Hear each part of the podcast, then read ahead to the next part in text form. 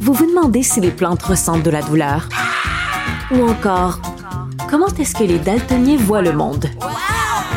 Le balado en cinq minutes est pour vous. Explorez la science, l'actualité et l'histoire en un temps record. La Feu, en collaboration avec le gouvernement du Québec, est fière de propulser la série Balado en cinq minutes. Ne laissez pas les questions sans réponse plus longtemps. En cinq minutes, disponible sur l'application et le site cubradio.ca.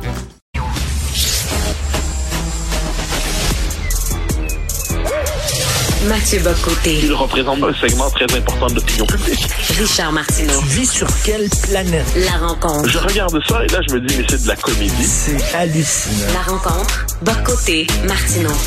Alors, Mathieu Bocoté, qui divise, qui divise, hein? J'ai reçu des, des, des, messages de gens qui disent, habituellement, j'adore Mathieu, je suis toujours d'accord avec lui. Mais ça COVID, je suis tellement pas d'accord avec lui. Alors, ta, ta, ta, prise de position divise certaines personnes, puis c'est très correct aussi, là. Oui, oui, oui, mais notre bien, je, je, serais curieux parce que je, je, vois quelquefois des gens qui m'écrivent de, de tels messages, c'est-à-dire euh, on est d'accord avec vous globalement, mais on est en désaccord avec vous sur ce coup-là. Mmh. Là, j'essaie toujours de voir la nature du désaccord, c'est-à-dire il y a encore 48 heures, plusieurs m'écrivaient pour me dire que le couvre-feu était absolument essentiel. Bon, manifestement, le gouvernement n'est plus d'accord avec lui-même au bout de quelques temps. euh, je, je, je redis, je le dis chaque fois parce que je pense que c'est important de le dire, la vaccination massive est absolument essentielle. Ça, je pense que c'est... Je, je, je le redis parce que je pense que c'est vraiment la variable centrale. Je dis et redis, pour être capable de traverser la crise, il faut adapter le système de santé pour ne pas être soumis à un débordement à chaque moment. Je dis et redis, évidemment, faut pas être zouave, faut pas faire, faut pas avoir des comportements cabochons. Donc, dans les transports en, en commun, on met le masque. Et je, je donne tous ces exemples-là. Mais une fois qu'on a dit tout ça, est-ce que tous ces gens qui disent je suis en désaccord nous en viennent à, affirmer qu'il est normal pour encore une année de vivre sur le mode du confinement généralisé. Est-ce qu'il est mmh. normal, dans leur esprit, que les gens ne puissent plus se recevoir chez eux? Est-ce qu'il est normal dans leur esprit que des lieux de convivialité élémentaire, qui sont les restaurants et autre chose, soient fermés? Est-ce et là, donc, une fois que je dis tout ça, dis regardons à l'extérieur du Québec où le système de santé n'est pas nécessairement en meilleur état partout. Et constatons que nos degrés, le, niveau de mesure qu'on a chez nous, leur les, les mesures qui sont assez contraignantes, coercitives, vont beaucoup plus loin chez nous qu'ailleurs. Alors, et puis, c'est pas comme si la situation va à ce point-là mieux que ça chez nous. Donc, je regarde tout ça, il me semble qu'il faudrait éviter, si on est en désaccord, c'est toujours permis, d'absolutiser ce désaccord.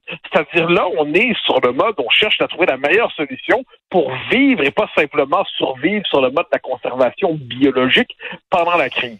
Puis là, c'est l'occasion de répondre à d'autres parce que j'ai euh, Hier, par exemple, j'étais à la joute et puis je disais que, bon, euh, je, je, je, faisais cette critique des, des, des, différentes mesures que je trouvais excessives. Mmh. Mais là, des gens m'écrivent en me disant Ah, vous avez raison, c'est une conspiration depuis le début. J'ai oh là là, les copains, on s'est mal compris. c'est pas une conspiration depuis le début. c'est une crise dans laquelle nos gouvernements font ce qu'ils peuvent de bonne foi, tâtonnent, avancent, se demandent ce qu'on peut faire, découvrent des choses. La crise génère des surprises. Bon, ben ça, ça, ça va de soi. J'ai ben, jamais ça en question de ma vie. Je dis simplement que sachant que la crise est sérieuse, manifestement on n'en sort pas d'un coup, à moins de considérer qu'on est on a une vocation à l'encabanement permanent, et puis finalement on a des plages de liberté quand la situation sanitaire le permet, mais sinon reste chez vous et bouge pas, je pense qu'il y a un problème ici. Mais ça ne veut pas dire un instant que tous les discours de Zozo qui voient une conspiration, qui disent Ah, il y a des gens qui m'écrivent je, je, je refuse le vaccin et j'en suis fier. Mais mon, mon gars, on s'est mal compris. Donc, il, y a une forme qu'il y a une espèce de, de ligne, il me semble qu'il faut tenir qui, tient compte à la fois de la, de situation, du fait qu'il faut vivre, qu'il faut conjuguer les libertés et les exigences sanitaires, puis tout ça me semble pas à ce point-là insensé. Tous les spécialistes le disent, lorsque tu arrives avec des mesures, que ce soit lorsque tu es un gouvernant ou alors même un père de famille ou une mère de famille, puis bon, tu arrives avec des règles à tes enfants, il faut que les règles soient cohérentes, parce que s'il y a un manque de cohérence, les gens lâchent. Euh, euh, là, on nous a dit, François Legault a dit, lorsque la situation va s'améliorer, on va lever le Ils ont levé le couvre-feu. Est-ce que tu trouves que la situation était améliorée, toi? Pourquoi on l'a imposé le couvre-feu? On ne sait pas. Euh, là, on va ouvrir les écoles alors que c'est un lieu d'éclosion important. Par contre, les théâtres et les cinémas qui ne sont pas des lieux d'éclosion sont fermés. C'est à n'y rien comprendre. Ben oui, non, mais absolument. Je pense que quelques règles claires, c'est compris par tous, on les intériorise, on les intègre. Mais là, si on a... Alors, je te donne un exemple français, c'est fascinant. Là, il y a la question de la, rentrée scolaire. Et là, il appelle ça les protocoles ici, le protocole de rentrée. Je pense, je, je donne j'exagère, mais il a changé huit fois dans quatre jours, là, ou quelque chose comme ça, là, ou en douze jours. Euh, à la blague, je, je voyais sur Twitter un journaliste dire aujourd'hui, c'est bizarre, le protocole de rentrée n'a pas changé dans la dernière demi-heure, que se passe-t-il? Donc, il y a euh, Partout, on improvise. Partout, on fait ce qu'on peut. Et là, c'est le côté exagérément tatillon de nos sociétés. on est des sociétés qui font des règles sur tout. Et là, on cherche à tout, tout, tout encadrer. Alors que peut-être qu'on est rendu au moment de la crise où certaines grandes règles doivent être posées, certains grands principes. Puis ensuite, on laisse vivre et respirer un peu les gens. Alors là, je, je J'entends l'argument, oui, mais le système de santé va éclater, parfait. J'entends la question des déprogrammations, des, euh, le, délestage. Ça, je pense que c'est la question centrale.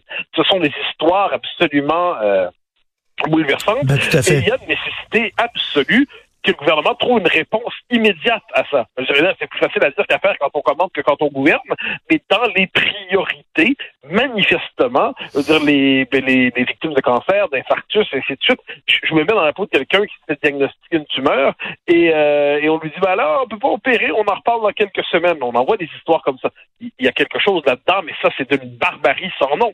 Alors ça, c'est une question centrale, puis ça exige, de telles situations, ça exige un aménagement de nos libertés une fois qu'on a dit ça, je le dis, c'est pas un détail, on ne peut pas être tenu en otage collectivement par un système de santé défaillant. C'est comme si la société québécoise existait pour l'hôpital, puis que l'hôpital lui-même n'était pas capable de faire son job. Donc, quand je dis tout ça, c'est pour ça que je refuse d'idéologiser, je refuse de, de sur, sur, le mode de tout d'un bord, tout de l'autre. On cherche une espèce de réponse qui soit à la fois cohérente, qui tienne compte des différentes variables. C'est pour ça que quand j'entends, quand j'entends, faut mettre la science au pouvoir, calmez-vous là. Ben, c'est ça, justement, Mathieu, je vais te poser la question parce qu'il y a des gens comme moi euh, qui disent euh, les décisions sont trop politiques. Ce sont des décisions qui sont prises sur le sur une base politique, surtout quand on s'en va en élection dans pas grand temps provincial et ça peut être tentant de prendre des décisions justement qui plaisent aux électeurs. Donc, il y a des gens qui disent ben les décisions devraient être prises justement par des experts, par des spécialistes, par des virologues, par des épidémiologistes. Euh, qu'est-ce que tu en penses? Non. Euh, pas du tout, même, je dirais. Pour une raison simple. Premièrement, tous les experts s'entendent pas. C'est un point de départ là-dedans, c'est important. La santé publique, il y a, je, je, dirais la santé publique est le domaine proprement politique de la santé. Dire la santé publique, ce sont les déterminants sociaux de la santé. La santé publique, c'est l'organisation des mécanismes sociaux pour favoriser la santé optimale de la population. C'est la gestion des épidémies. Alors ça, la santé publique en tant que telle est politique. En elle-même, elle est politique. Euh, selon les privés. Et on le voit d'une société à l'autre. Décider de est-ce qu'on ferme les écoles? Ben, c'est une question politique, ça.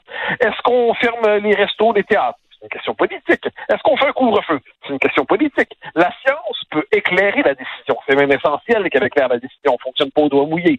La science fournit des données, fournit euh, une lecture de la situation.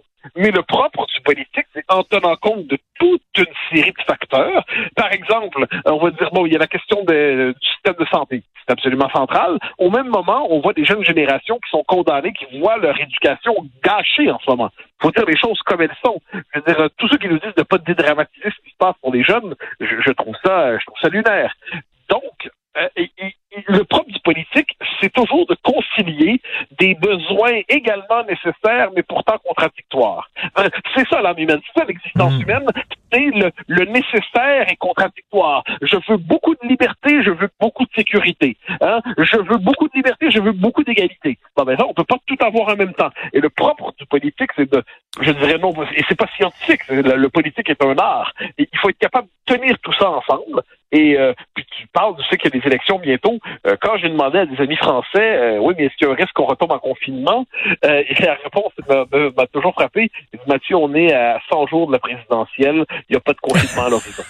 autre, autre, mais c'est intéressant. Autrement dit, le fait qu'on doit tenir compte des préoccupations populaires, eh bien, ça fait en sorte qu'un gouvernement se garde une petite gêne avant de se dire qu'il se croit tout permis dans les dans, dans, dans, la mise en suspension de la vie sociale.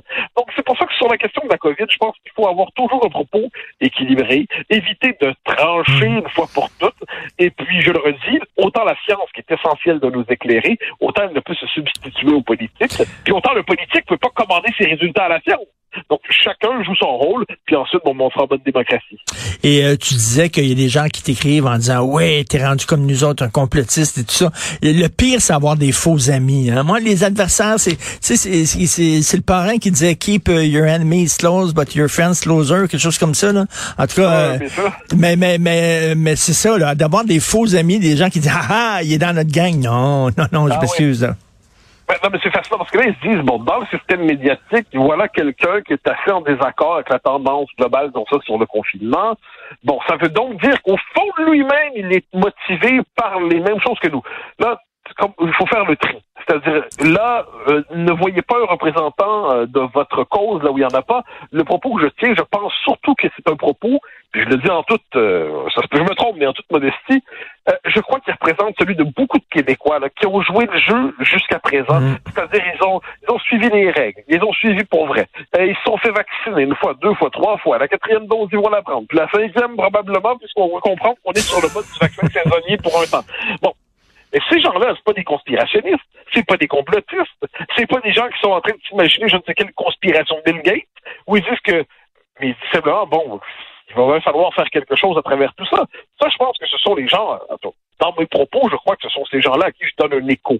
Mais euh, les farfelus euh, qui s'imaginent que tout ça est une espèce de conspiration, euh, je dis, mais on n'est pas dans la même équipe, les gars, tout simplement. Mais, mais c'est une espèce de, de, de rappel d'équilibre. C'est que dans un débat aussi, euh, aussi marquant existentiellement, on dirait que toute personne qui existe dans l'espace public, chacun veut, le mettre dans son équipe.